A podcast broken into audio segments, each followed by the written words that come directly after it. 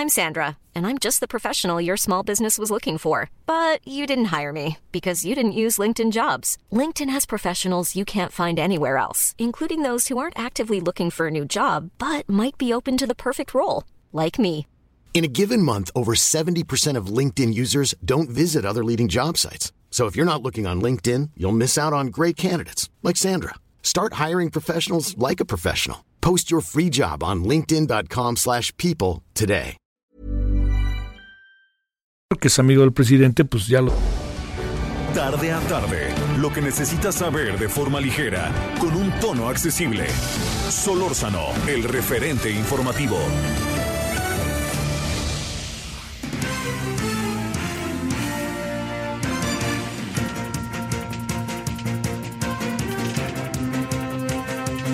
Por si le interesa, son las 17 con 1 en la hora del centro, casi 2. Gracias que nos acompaña en todas las repetidoras que nos hacen el favor de seguir el noticiario en el país y fuera del país, allá en Bronzeville. Eh, muchas gracias en Texas, en Bronzeville, Texas, y en, eh, a través del 91.7 FM. HDA4MC, Texas, y por el 93.5 FM, HD4 Brownsville, Texas, todo allá en la frontera entre México y los Estados Unidos. ¿Cómo, cómo le va? ¿Cómo ha pasado el día? ¿Cómo han ido dándose las cosas? Eh, hoy me va dando la impresión en lo que pudimos caminar hacia acá, eh, venirnos hacia acá, hacia la estación, aquí en Avenida Insurgentes, en Heraldo Radio que empieza a haber menos gente en automóviles, aunque sí hay algo de circulación de gente en la calle que pienso que en algunos casos es, ahora sí que como decíamos cuando jugábamos fútbol, ¿no? Quitarte el oso de la espalda, ¿no? O sea, pues, quitarse uno, salir de casa, aunque sea ir a la esquina, ir y volver y listo. Bueno, oiga, aquí andamos en un día que, fíjese que es de esos días en que me parece que la mañanera... Eh, debido a que últimamente se asegura que se ve mucho más la conferencia de la noche que la mañanera, pues a lo mejor el, de el señor de la mañanera quiso quiso armar pues, escándalos, ¿no? Y pues este todo mundo hoy puso atención en la mañanera con dos o tres asuntos que algunos de ellos, pues la verdad, la verdad yo no no no no alcanzo a tener una dimensión precisa de sus intenciones. Eh, el tema de Tijuana, pues este el propio lo dejó en claro. El tema del Chicharito Hernández, que ahora les gusta que no hable, pero pues el Chicharito lo que dijo fue una opinión después de una larga entrevista que últimamente no sé si usted lo ha visto, pero por lo menos a mí, en mi caso de entrevistador, eh, que lo he sido mucho tiempo, pues siempre me gusta meter las entrevistas en función de los entornos en que vivimos, ¿no? Entonces a mí pues digo, yo le pregunté a muchos deportistas con los que he tenido oportunidad de hablar, siempre por sus países, por Brasil, con, quien he conversado mucho, con Argentina, con Francia, con Michel Platini, le platicaba en los 90, a finales de los 90, le preguntaba mucho por el gobierno francés y por todo lo que venía con el Mundial de Francia. Entonces, pues que le pregunten al Chicharito sobre México y el gobierno no me parece fuera de lugar, ni me parece que sea una pregunta sembrada o que sea una intención perversa, pero bueno, ese es un asunto en donde el presidente hoy pues entró en esos terrenos del toma y daca, que yo creo que no son casuales este día, sobre todo porque pues hay muchas cosas. Y luego también yo creo que hay algo que no se puede perder de vista por ningún motivo, ¿no? O sea, este absurdo de algunas, algunos, de, de plantearse que, que renuncie el presidente a mí me parece realmente terrible, ¿no? No, no lo alcanzo a entender. ¿Y sabe dónde me cuesta más trabajo entenderlo? Cuando, bueno, no, ni tanto, ¿eh? Cuando veo quiénes son los que están detrás de esto, uno dice, uy, no, no, no, no, no, ni de broma nos quiten al presidente, por favor. Y además también hay algo, el presidente sabe que no tiene enfrente una oposición. Y si tiene una oposición es amorfa, rara, este, descompuesta, desarticulada, no me van a decir ahora que el PAN y el PRI están articulados, ¿no? El gran capital, que es una parte de él nada más, el que está quizá exigiendo, y en algún sentido es digno de atención su exigencia, sobre todo lo que tiene que ver con estos días tan duros, tan rudos, ¿no? Del coronavirus. Pero de ahí en fuera le confieso que me da la impresión de que el presidente sigue andando en el voy derecho y no me quito, aunque haya una haya un crecimiento real de la oposición al presidente, como lo muestran algunas eh, encuestas, ¿no? Y también algo que yo creo que es, lo, hemos platicado desde la semana pasada, algo que sí está como para, para, híjole, por Dios santo, si no lo ven, me parece terrible. Pero algo que está terrible es que eh, también las encuestas, con todo lo criticable que pueden ser, las encuestas muestran que el nivel de, eh, de apoyo, de participación hacia los partidos políticos es, créame, infumable, por no decir otra palabrita por ahí, ¿eh? pero ahora sí que intrascendente. Y si usted pensó que era un asunto del PRI, PAN, PRD, este, eh, y estos partidos, pues fíjese que no.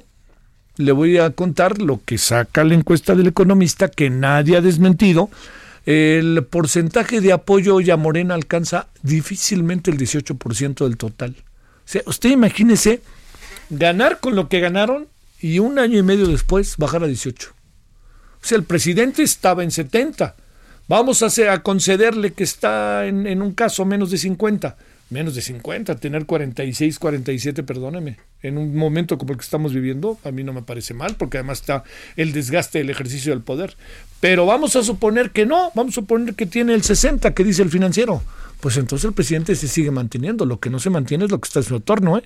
Y a lo mejor el propio presidente tendrá que pensar muy seriamente en el tema de las mujeres y en el tema de coronavirus como hechos muy importantes para colocarlo en la tesitura que lo están colocando. Bueno, es parte de lo que hay, le digo, fue una conferencia matutina de toma y daca había dejado de tener tanta atención, pues hoy la tuvo por las declaraciones del presidente y como el presidente se reinventa y le da por un lado y por otro lado, no dudo ni tantito que haya algo también de fondo. Vamos a ver qué pasa a las 7, ¿no? Como todos los días, a ver cómo va el crecimiento del coronavirus, sin dejar, por favor, por ningún motivo de que usted se quede en casa y créame aquí ahorita a las 5 y al rato a las 9 le informaremos a detalle de todo lo que eh, ha habido y de todo lo que nosotros podamos abrir y cerrar ¿no? De, todo esto. Ayer tuvimos una conversación con el doctor Jaime Sepúlveda que me llamó mucho la atención, ¿eh? mucho. Jaime Sepúlveda es uno de estos doctores importantes en los 80 cuando apareció el SIDA.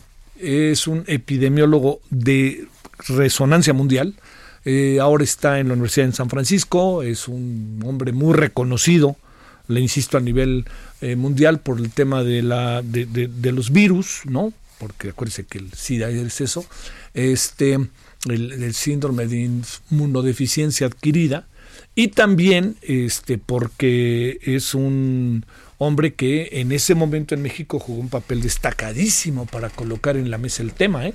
Yo recuerdo, fíjese, recuerdo cuando Imevisión era Imevisión, no lo que es ahora. Este, recuerdo cómo debatíamos el tema y cómo se decían cosas que eran en su momento pues 87 por ahí, 86 no era tan fácil, ¿no? Porque entonces se planteaba que son los hombres o las mujeres. Hay que usar condón o no. Y entonces la palabra condón, imagínense en los 80 que decía. Bueno, y si se penetra o no se penetra. Bueno, cosas de ese tipo que la verdad Jaime jugó un papel muy importante y, creo que Imevisión en su momento también, porque de ahí salió, salieron grandes debates. Bueno, pero todo eso lo cuento porque dijo otra cosa que me llamó la atención a mí muchísimo. Dijo así, ¿eh? Y yo creo que nadie le puede decir a Jaime Sepúlveda que, que esté en contra de la izquierda, ¿eh? Yo sé lo que le digo. Dijo, no necesitamos médicos cubanos en México. No hay necesidad de traerlos, ni caigan en la tentación. Entonces le dije, oye, pero ¿por qué con esta fama que tienen? Sí, tienen la fama que tienen, pero te voy a decir algo, me dice. En México hay virólogos, epidemiólogos, ellas y ellas, que en número pueden enfrentar de manera inteligente, a través de salud y a través de la investigación, el problema. No hay necesidad de traerlos. O sea, eso puede incluso generar bastante disonancia interna. No hay necesidad de traerlos porque podemos defendernos, no por otra razón, no había ningún asunto ideológico. Y otra cosa que también planteó es el tiempo, palabra maravillosa cuando llegue el desenlace de todo esto. ¿eh? El tiempo, entramos a tiempo, no entramos a tiempo, ¿qué pasó en todo eso? no Debimos haber entrado antes. El hecho de que no entrara antes España e Italia, vea lo que le pasó. Inglaterra, vea lo que le pasó. Estados Unidos, vea lo que le pasó ¿Nos pasará eso a nosotros o no? Eso solamente lo sabremos al paso del tiempo, porque hubo otros países como Alemania, Corea del Sur, que, que atacaron el problema casi que en la inminencia del mismo, ¿no? Pero bueno, ahí estamos y en eso seguimos. Yo diría que no es tiempo para el toma y daca, pero pues al presidente le gusta, a la, a la oposición le gusta, pero pues yo diría, hoy no le demos vuelta. El tema es el coronavirus. La clave es estar ahí metido lo más que se pueda para tratar de resolver el problema, porque vienen los días mucho más difíciles. Bueno, oiga, gracias que nos acompaña. Eh, hoy, ¿qué vamos a hacer?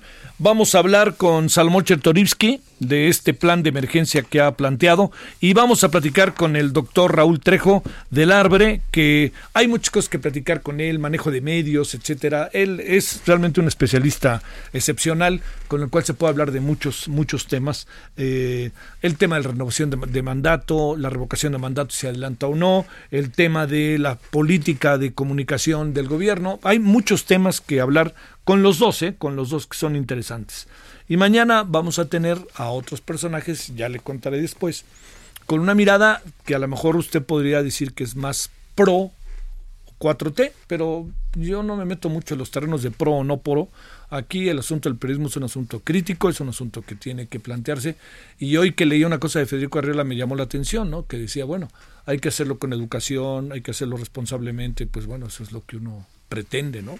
si uno no sale, pues usted está obligado a jalarme las orejas, ¿eh? Tal cual. Bueno, oiga, pues aquí andamos y le cuento cómo está México y el mundo en las últimas horas. Solórzano, el referente informativo.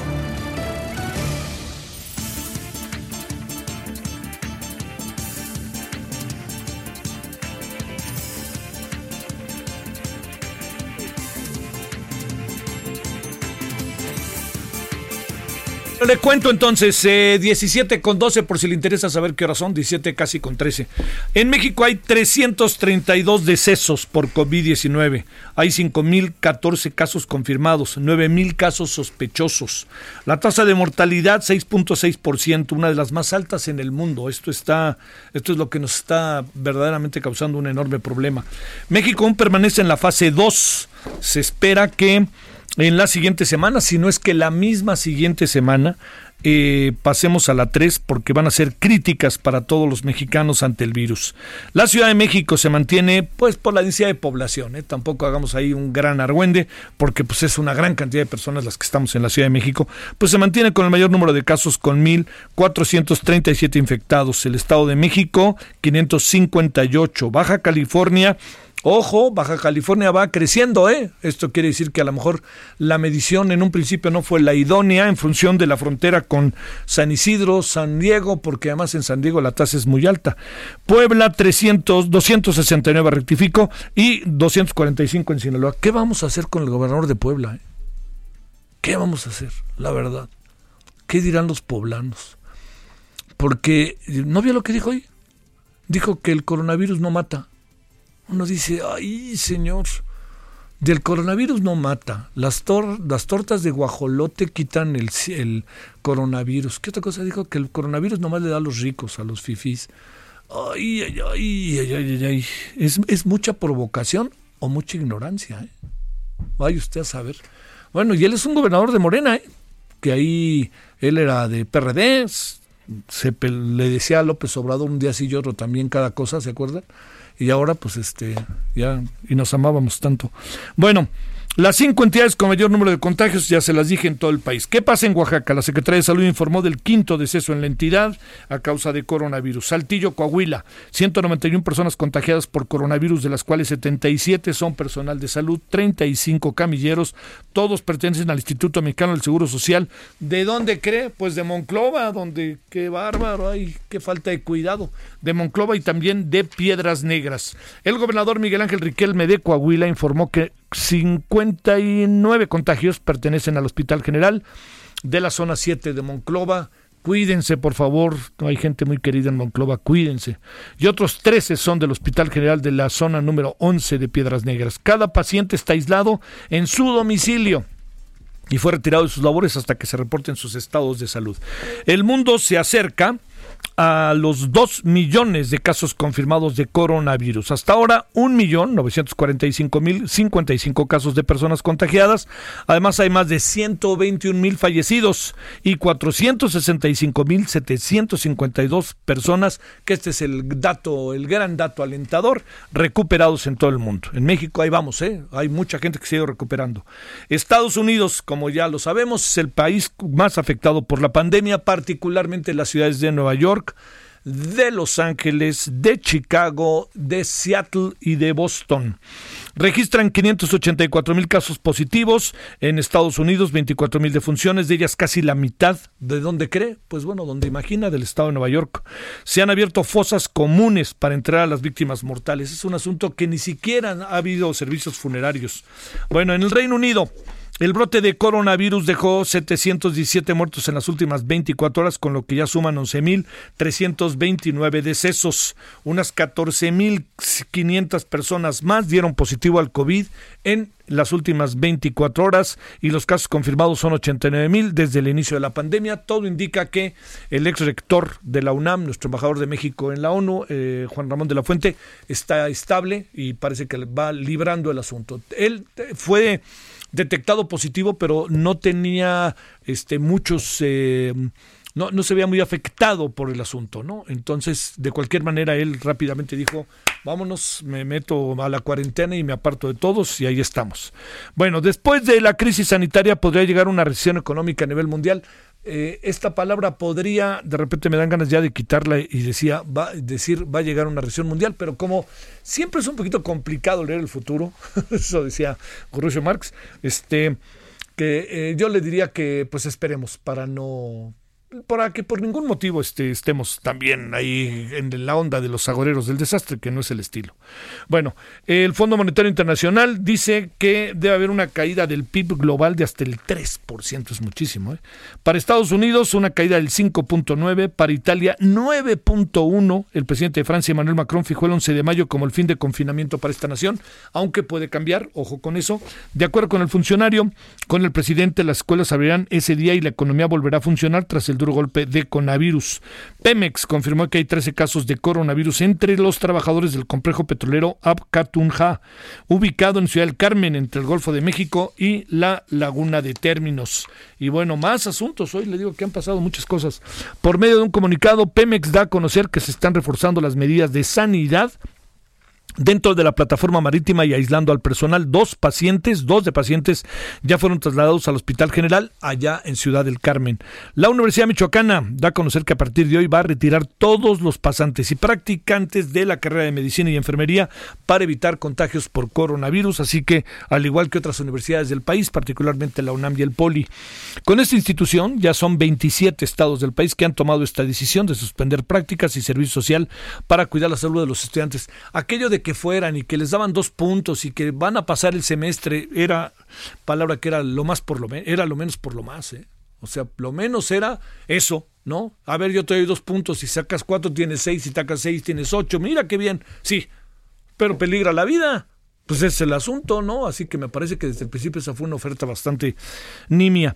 Bueno, trabajadores del sistema de transporte colectivo están convocando un paro de labores para el próximo 10 de mayo al cumplirse dos meses del choque de trenes de la estación Tacuba de la línea 1. Los empleados exigen más recursos y herramientas en el mantenimiento de los trenes para dar un servicio eficiente que no exponga la vida de los usuarios. Además piden frenar los despidos injustificados relacionados con una supuesta filtración de información posterior al choque. En tanto, el Sindicato Nacional de Trabajadores del Metro no se ha pronunciado al respecto. Déjeme decirle algo sobre el accidente del metro. Déjeme decirle algo así, ¿eh? Cuando se dio, yo me permití decir en el noticiario, aquí en la, edición de la noche del Heraldo Televisión, ¿cuánto va que culpan a los trabajadores? Y ya están dos bien culpables. ¿Usted cree? O sea, como si no, como si el metro fuera un, ya saben, ¿no? Rechinara de limpio por todo el tema de desde siempre, ¿eh? No de ahorita, ¿eh? Pensemos antes, ¿no? O sea, como si las herramientas de trabajo fueran las más efectivas, como si hubiera toda una supervisación constante sobre todo lo que pasa en el metro. Yo no, yo creo que los trabajadores del metro, los trabajadores en general en este país, tienden a hacer milagros con lo que tienen. Si no, pregúntenle a los médicos y a las enfermeras. Milagritos hacen, ¿eh? Así se lo digo, milagritos. ¿Cómo cree que sean los trabajadores del IMSS? ¿Usted cree que están ahí rascándose la panza? No, hombre, sufriendo y además luego salen, los golpean. No marchen. La verdad que sí. Eso me parece un exceso. Bueno, a ver qué nos cuenta de todo esto Salomón Chertoriski, con quien vamos a hablar. Solórzano, el referente informativo. Querido Salomón Chertorivsky, profesor investigador del CIDE, presidente del Consejo Consultivo Ciudadano Nacional de Movimiento Ciudadano Pensando en México. Querido Salomón, ¿cómo has estado? Javier, querido, te saludo con enorme gusto a ti y a tu auditorio. A ver, este, he leído lo que has dicho, he seguido tus tweets, ahí estoy, ya sabes, uno anda en la vehemencia cotidiana. A ver, ¿qué, pensamos de todo esto? A ver, ¿cómo podemos dar un justo medio y más de esta conferencia de prensa que tuvimos hoy que fue de toma y daca? Mira, Javier, esto, pues estamos viviendo una doble emergencia. La sanitaria y la económica la estamos viviendo de lleno y, y somos muchos, muchísimos, yo te diría, que hemos salido con planes concretos de cómo hacer un gran acuerdo nacional para entrarle a ambas cosas que ya las tenemos de frente y que necesita de unidad, de trabajo, eh, de decisión. Y pues lo que no encontramos es en el Ejecutivo Federal una mínima escucha, Javier. No encontramos un, un, un pequeñito lazo que diga, bueno, pues vamos a empezar a construir ese acuerdo del que hablan, este, aquí está lo que nosotros pensamos, no, todo lo que hemos propuesto, todo cual se ha propuesto, tanto en materia sanitaria como económica, que ha sido muchísimo, Javier, ha sido escuchando a las organizaciones de la sociedad civil, escuchando a los especialistas en ambas áreas, tanto al personal médico y de enfermería y a los grandes especialistas de nuestro país para el tema sanitario, como a lo mejor de la economía nacional para poder trazar un plan emergente ante la inminente crisis que, que tenemos de frente, que, hay que decirlo, ya no, no es si vamos a tener una recesión o no, esa la vamos a tener, es cómo evitar una depresión para nuestro país. En fin, Javier, ante ello, ¿cómo le hacemos para trazar una agenda de la insistencia? Eh, ¿Cómo se construye una gran corriente de opinión pública que permite encontrar oídos, Javier? Yo, yo creo que ahí está, este, pues si tú ves el justo medio, pues en cómo insistimos y cómo podemos encontrar un espacio para este, pues poder trabajar todos juntos, ¿eh? porque es momento del trabajo conjunto. Oye, a ver, el, las razones presumo que puede tener el presidente de sus inquietudes, distancia respecto a cualquier pacto, pues es que los pactos y los acuerdos se aplicaría aquella máxima de que el pasado nos condena. Este, ¿qué alcanza a saber? Porque el presidente eh, me parece que está eh, incluso no, no, no toma el mando directo de la crisis del coronavirus como lo hacen otros presidentes en el mundo. Él ha dejado en López Gatel particularmente el asunto. A ver, ahí yo te diría, tú que estuviste en esta parte de la salud de nuestro país, ¿qué alcanzas a ver qué se hace? Mira, eh, a ver, necesitamos directrices más claras, Javier, necesitamos que sea muy puntual y muy concreto lo que el país tiene que hacer y necesita eso de acompañarse con las medidas congruentes. Dos ejemplos te pongo. El primero, en efecto, y lo acabas de decir cuando, cuando platicas en las condiciones que están trabajando el personal médico y de enfermería, ahorita referías tú al IMSS, pero yo te diría en general, eh, llevamos meses en donde sabemos que esto puede llegar y el personal requiere de los insumos mínimos, Javier, para poder laborar en condiciones de seguridad. Es fecha que no lo tienen. Las unidades médicas que ya se empiezan a llenar, Javier, con pacientes severos, porque un porcentaje importante de quienes se contagien de COVID-19 van a tener que llegar a los servicios de salud. Se calcula que alrededor del 5% de todos los contagios. Hoy las unidades que están preparadas para ello ya se empiezan a llenar, Javier, y en las próximas semanas vamos a ver la saturación. Esas unidades médicas, incluso las de más alta especialidad, aún no han recibido los recursos adicionales en equipamiento, en personal por parte de el gobierno. Allá hay un primer tema que se tiene que atender con toda puntualidad. El segundo en materia sanitaria, Javier, es que necesariamente, indiscutiblemente, para poder hacer efectivo el quédate en casa, en paralelo tiene que haber un planteamiento económico para las millones de mexicanas y mexicanos que se ganan la vida todos los días tienen que saber cómo se va a sustituir ese ingreso, el que están dejando de percibir y que diario lo que les permite es comer. Si no está el plan económico en paralelo, no después. Hoy es imposible que este para una buena cantidad de la población el quedarse en casa sea realmente una dirección, una directriz, un mandato efectivo.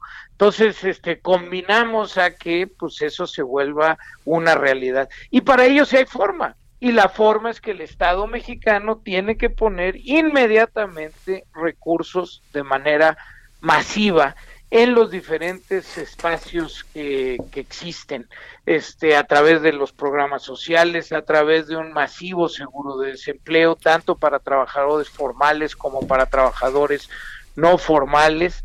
Hay que poner al gobierno a ser el comprador de último recurso, Javier, por ejemplo, eh, en el tema de los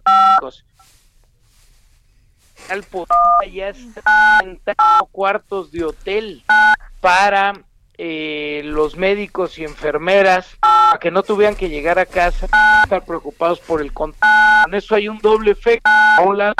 A ver, a ver, espérame tantito ahí. Algo, algo con tu teléfono, mi querido Salomón. A lo mejor estás... Ya no sé si es el tuyo o el mío, pero... No, no, eh, ya. ya. estamos, ya estamos. A ver, sale. Sí. Decías, y entonces algo, algo que sería el, el, gran pago, el gran la inversión de el gran el comprador de última instancia, entonces por ejemplo a los hoteles, a los pequeños y medianos hoteles, que el gobierno federal rentara todos los cuartos para que el personal médico y de enfermería que así lo dispusiera se pudiera quedar ahí, así evita poner en riesgo de contagio a sus familiares, están más tranquilos, pero al mismo tiempo le generas ingreso a estos este, hoteles, a esas empresas este, y con ello al empleo que está en esas empresas. Es decir, Javier, necesitamos un plan masivo y lo que no tenemos hasta hoy es un plan por parte del gobierno. Hemos puesto muchas alternativas sobre la mesa. No es cierto que existe solo un plan de gobierno y un plan del empresariado al revés. Lo que te quiero decir es que hay un plan, hay muchos planes que se han puesto ahí sobre la mesa para ser discutidos, dialogados, trabajados en conjunto y pues hasta hoy lo que tenemos es que no hay, Javier. Sí. ¿Qué es este plan de emergencia que se ha lanzado vía Change.org para firmarse y para que el gobierno eventualmente lo atienda? Mira, ahí es una carta en donde volvemos a combinar al, al presidente de la República a que se actúe de inmediato en tener un plan de emergencia. Cuatro puntos esenciales, Javier. El primero, ya lo decía, es todos los recursos que se necesiten para el personal médico y de enfermería y para la salud, para la seguridad de, quien atiende y para que esté lo necesario para quien va a ser atendido. Segundo, eh, eh, que converjan las dos estrategias, la sanitaria y la económica, sin ello va a ser imposible. Tercero, un plan para perder o para que no se pierdan o para que se pierda el menos el menor número de empleos posibles y para ello no es solo las empresas, vamos a tener que trabajar todos, sí, pero sobre todo el, el, Estado mexicano va a tener que poner muchos recursos, como decía, en un seguro de desempleo, pero también en prórrogas fiscales, nadie quiere dejar de pagar, pero sí se tiene que prorrogar, tiene que pasar la tormenta y si las empresas no tienen flujo, simplemente van a quebrar y después va a ser mucho más difícil. Y cuarto y último, Javier, lo que decía es, hay que escuchar la pluralidad. Hay muchas cosas ahí, dejemos de dividir dejemos del ustedes y el nosotros, este, no es que los deportistas o, actrices, cantantes o, cómicos estén de un lado y no, Javier, aquí es todos vamos por un plan, no polaricemos, vámonos con unidad a ello y pues estamos pidiendo firmas este para ver si con ello podemos insistir a, ser escuchados. Este, al momento ya llevábamos, creo, este, más de 13 mil firmas y en serio, eh, de, de, todo tipo de mexicanas, mexicanos interesados en construir una cosa este, conjunta, solidaria. Te mando un saludo, Salomón Chertorivsky, gracias que estuviste con nosotros. No, hombre, un gustazo y que te vaya con mucho éxito en radio también, Javier. Gracias, querido Salomón. Hasta luego. Hasta luego. Bueno, vámonos a una pausa, la voz de Salomón Chertorivsky. Vamos a hablar después de la pausa, después de, eh, como hay eso, 20 para las 6, vamos a hablar con Raúl Trejo, con el doctor Raúl Trejo, a ver qué nos dice. Vamos y volvemos. El referente informativo regresa luego de una pausa. Estamos de regreso con el referente informativo.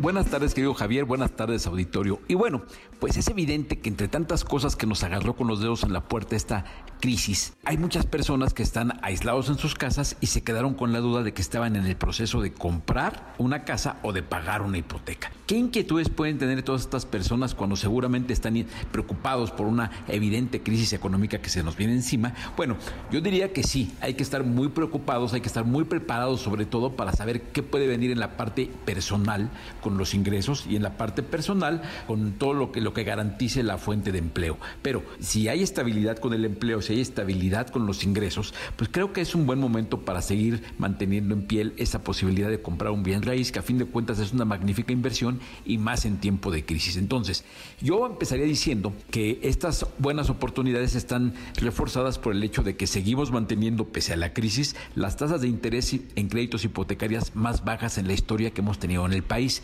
Esa es una gran oportunidad. Todos los bancos están con tasas bastante cómodas, con denominadas en pesos, lo cual también es muy bueno ahora que se ha estado moviendo el dólar y con tasas fijas. Entonces, eso me parece que es una magnífica oportunidad.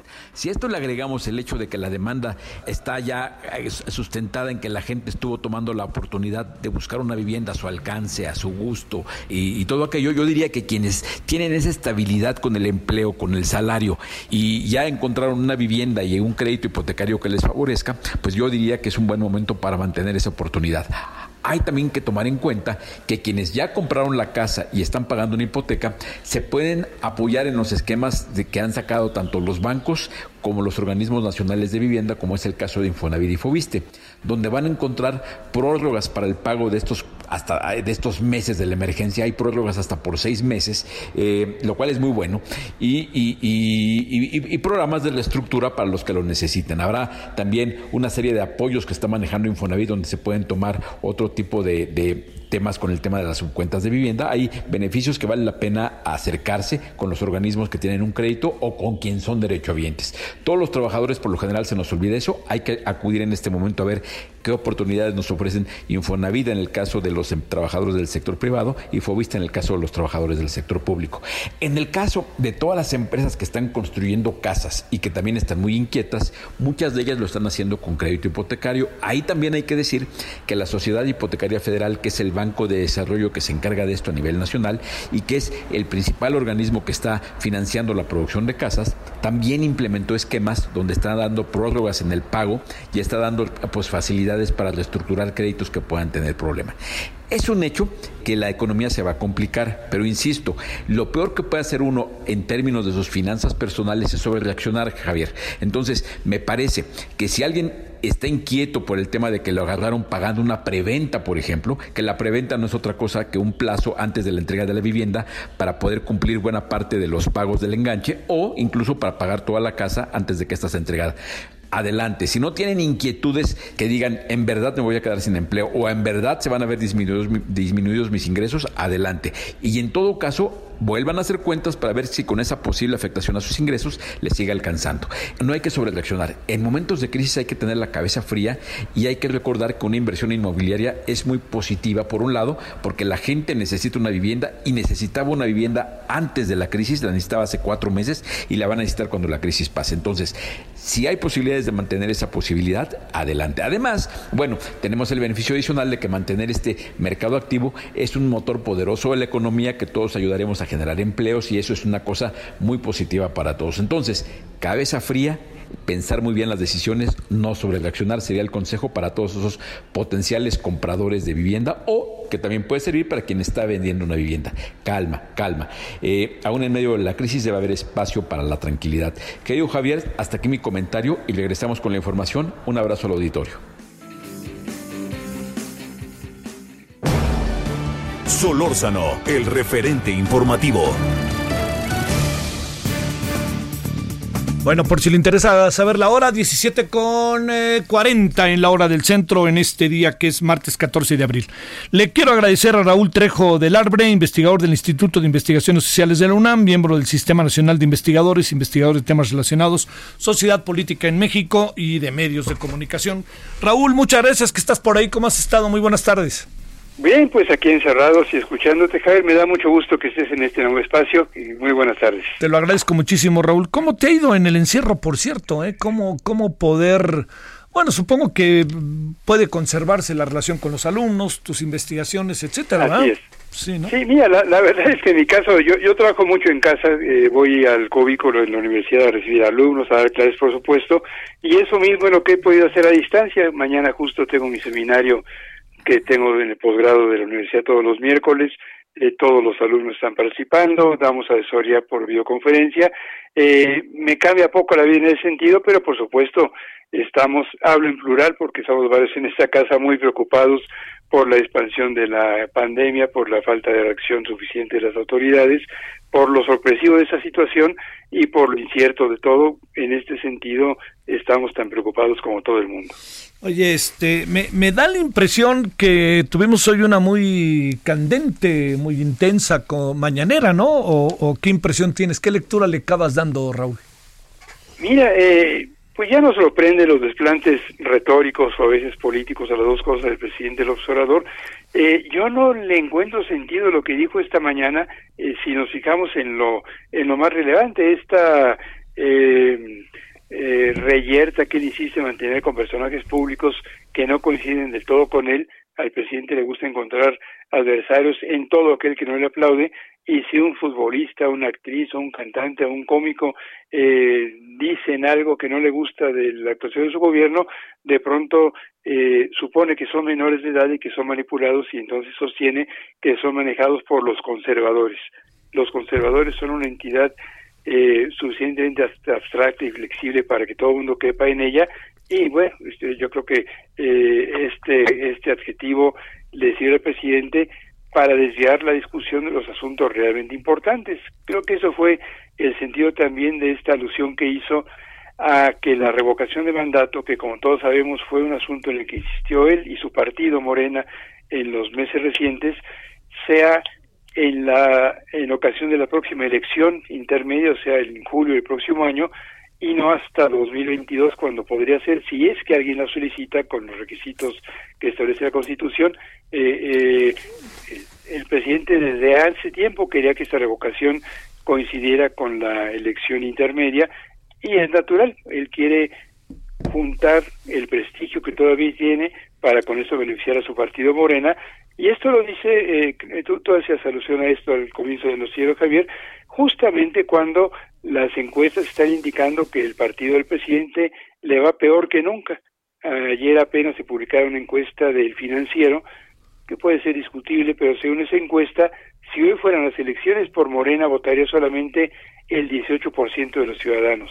Hay otras encuestas que le dan más porcentaje a ese partido, pero bueno, eh, creo que el presidente quiere aprovechar esta crisis para beneficiar a sus posiciones políticas y de paso quiere distraernos de los asuntos realmente relevantes que son el desabasto en los hospitales, la desprotección de médicos y enfermeras y yo diría sobre todo la falta de medidas para enfrentar la crisis económica que ya empezó y que va a arreciar de manera muy inclemente en los siguientes meses, Javier. Oye, Raúl Trejo, este, eh, tengo la impresión de que no puede tan fácilmente el presidente convocar a esta revocación de mandato porque ya hay una orden de que esto eventualmente iba a ser en el año cuarto, hasta donde entiendo. ¿Estoy en lo correcto o no? Sí, claro que sí, estás en lo correcto. La revocación de mandato es establecida en la Constitución, entre otros artículos, en el 73, si no me equivoco. Eh, es curioso cómo quedó ahí eh, en el 35, que donde se establecen las obligaciones de los ciudadanos y, y, entre otras está entre los derechos la posibilidad de participar en proceso de revocación de mandato. Y ahí se dice que esto solamente puede ocurrir para el caso de la presidencia de la República cuando han transcurrido ya la primera mitad del mandato presidencial, en este caso después de diciembre del 2021, o sea, a fines del siguiente año, en ese momento quien la quiera promover tiene que reunir eh, si no me equivoco, el 3% de las adhesiones de los ciudadanos que están inscritos en el padrón electoral y es más de la mitad de los estados de la República y solo en ese momento el Instituto Nacional Electoral tiene que organizar una nueva votación para que eh, nos pronunciemos por esta revocación de mandato que solamente sería tendría efectos positivos o negativos si en ella participan más del 40% de los ciudadanos registrados en la lista electoral. Vaya, es un procedimiento complejo, sofisticado, que no es sencillo, y el presidente de pronto se toma eh, la atribución de brincar la Constitución y decir, si mis adversarios quieren, ahorita hago una propuesta para que se adelante. La verdad es que el país está pensando en otras cosas. Tenemos enfrente la emergencia sanitaria y económica más más difícil, yo creo que en fácilmente 90 años, si descontamos la crisis del 29, eh, después de esa crisis que también le pegó a México, como todos sabemos, no ha habido una emergencia peor. Estamos aterrados con las carencias en los hospitales, preocupadísimos con las nuevas eh, noticias de la expansión del virus y el presidente sale con esta filípica contra sus adversarios. Fíjate, ahora se pelea con un futbolista, con un cómico y creo que con una cantante, eh, cuando tiene otras responsabilidades que cumplir. Oye, este, ¿qué piensas que está pasando en las redes eh, de lo que puedes alcanzar a apreciar cotidianamente? ¿Está subiendo la crítica al presidente? ¿Los bots están dejando de tener fuerza? ¿Seguimos en un toma y daca cotidiano? ¿Qué alcanzas a apreciar? No sube el nivel del debate, ¿verdad? No, ni subirá. Las redes sociodigitales son mecanismos para informarnos, para intercambiar avisos, para ridiculizar o satirizar o descalificar, para poner adjetivos y para remitir a otros contenidos, a videos, a textos, esos y más amplios, con más capacidad de discusión.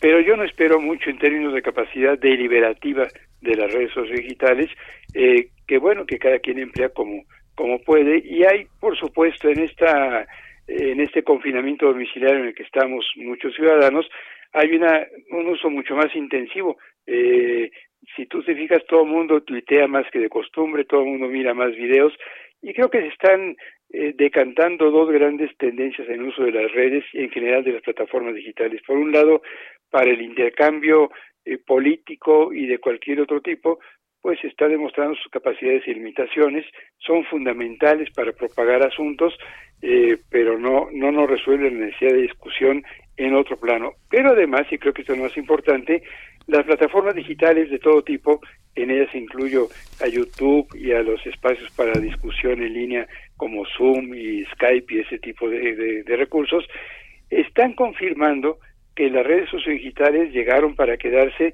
y que la actividad en línea puede muy bien reemplazar con insuficiencias, con otras características, pero puede reemplazar en muchos, eh, muchas de las ocupaciones que hacemos fuera de línea. Discutimos, damos clases, tomamos consultas médicas, compramos artículos del supermercado, hacemos transacciones bancarias, siempre limitados por los eh, problemas técnicos que puede haber en las redes, pero cada vez con más holgura. Incluso yo escribí hace en un par de semanas en el periódico en el que tú escribes en La Razón. Sí, sí, sí. Muy buen texto ¿eh? en, las, en el cultural, buenísimo, sí. Exacto. Es un texto que en donde sostengo que, que los medios eh, los medios tradicionales hoy sí se vieron desplazados, yo creo que de manera definitiva por las redes, porque incluso hay, no sé si sea tu caso ahorita, si estés en el estudio de Radio El Heraldo o en tu casa, pero mucha gente está utilizando las plataformas digitales para transmitir desde su domicilio, para escribir en el periódico sin tener que ir a la redacción. Los eh, programas de, entretenimiento más importantes en Estados Unidos, por ejemplo, yo ayer veía el show de Jimmy Fallon, por ejemplo, los hace la gente desde sus casas en una reiteración de cómo atenidos y dependiendo del entorno digital eh, podemos seguir enfrentando la pandemia, estar en nuestros domicilios, reemplazando así con los espacios virtuales o los espacios de encuentro físico que tanto nos gustan, pero que no son absolutamente indispensables. A ver, déjame plantearte un último asunto que medio tocabas allá en, el, en este artículo de hace dos semanas que en el cultural, que perdóname que te lo diga Raúl, pero qué buen suplemento es el cultural, ¿no? De, de la razón. creo, creo que es el mejor suplemento cultural que Sí, la verdad. Y bueno, este, fíjate, eh, te planteo, eh, ¿cómo ves el manejo de los medios con el presidente, con la crisis? Ya no redes, estrictamente medios, estos medios que ahora conocemos como los tradicionales. ¿Has reflexionado sobre ello?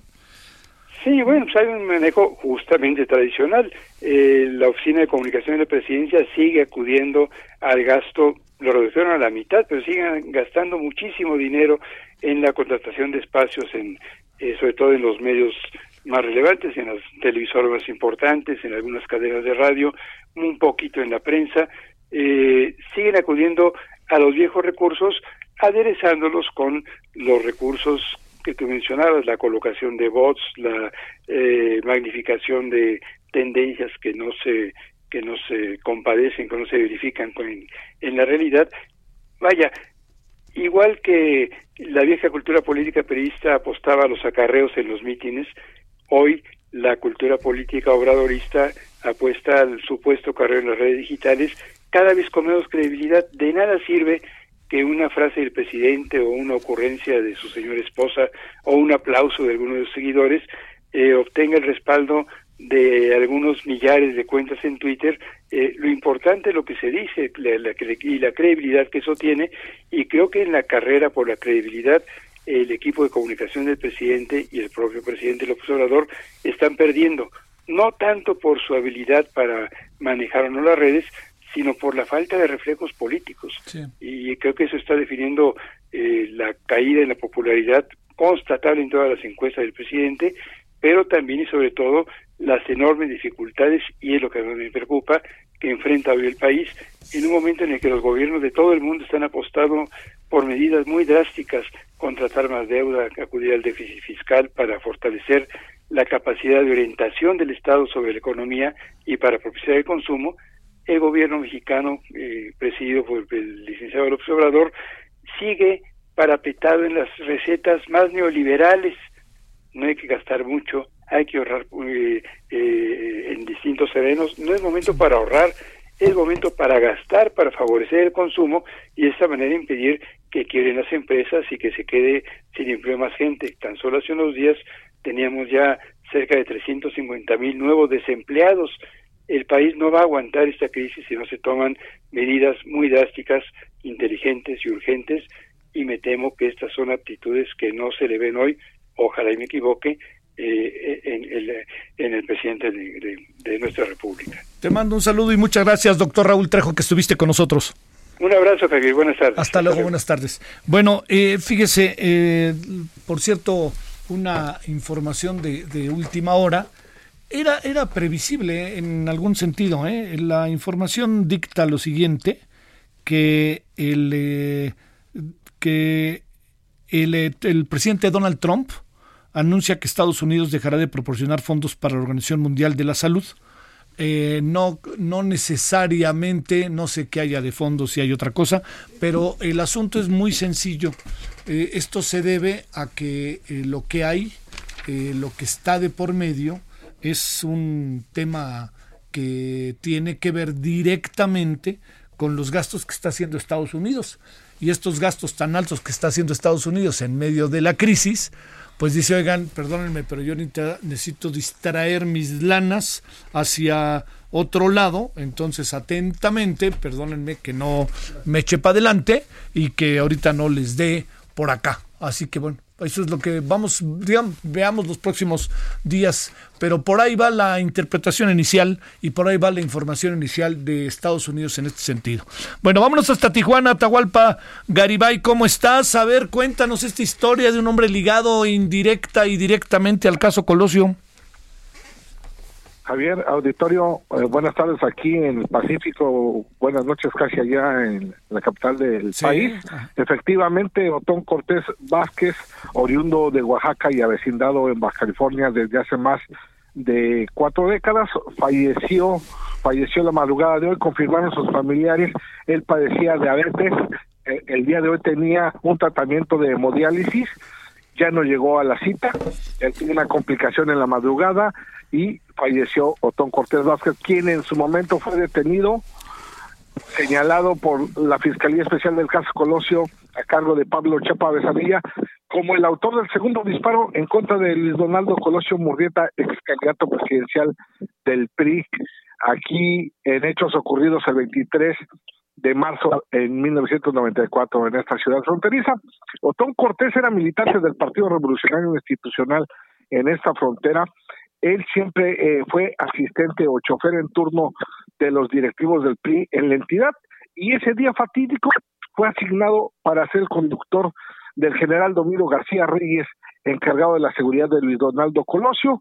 Otón Cortés estuvo al volante de la camioneta de este militar desde el arribo de Luis Donaldo Colosio al aeropuerto internacional Abelardo L. Rodríguez. De allí se trasladaron a Lomas Taurinas, donde al final de, este mitin fue privado de la vida eh, Luis Donaldo Colosio Murrieta con un disparo por Mario Burto Martínez.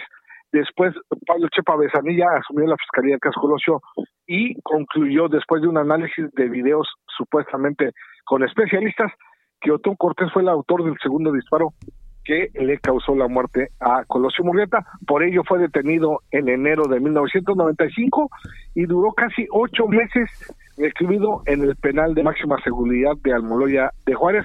Su abogado defensor logró demostrar ante un magistrado su inocencia y después de salir de la cárcel, Otón Cortés demandó por daños y perjuicios eh, eh, por el área civil al gobierno mexicano que por su parte también lo contrademandó y Otón Cortés perdió hace más de 20 años una demanda, un juicio el gobierno mexicano lo había, eh, un juez eh, lo había eh, sentenciado a cubrir una deuda de, en ese entonces, de 20 millones de pesos. Otón Cortés desde entonces perdió la mitad del sistema auditivo, él denunció que fue víctima de torturas y ahí le provocaron, él asegura, que se le subiera el azúcar. Sale Atahualpa, muchas gracias y buenas tardes. Buenas tardes. Gracias, saludos a Tijuana. Hombre, mañana hablaremos de este personaje, Otón Cortés. La verdad que la gran pregunta es, este hombre este, se le fueron encima sin muchas pruebas, ¿eh? porque yo tengo mi teoría de que es un asesino solitario, lo que no significa que sea que haya habido otros partícipes del asunto, pero como asesino como tal, nomás uno que está en la cárcel. Ya hablaremos. Pásela bien, nos vemos a las 9 de la noche y gracias que estuvo con nosotros. Tenga, estemos juntos, pero distanciados.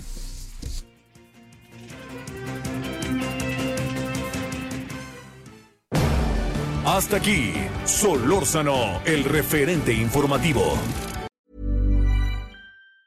Hey, it's Danny Pellegrino from Everything Iconic.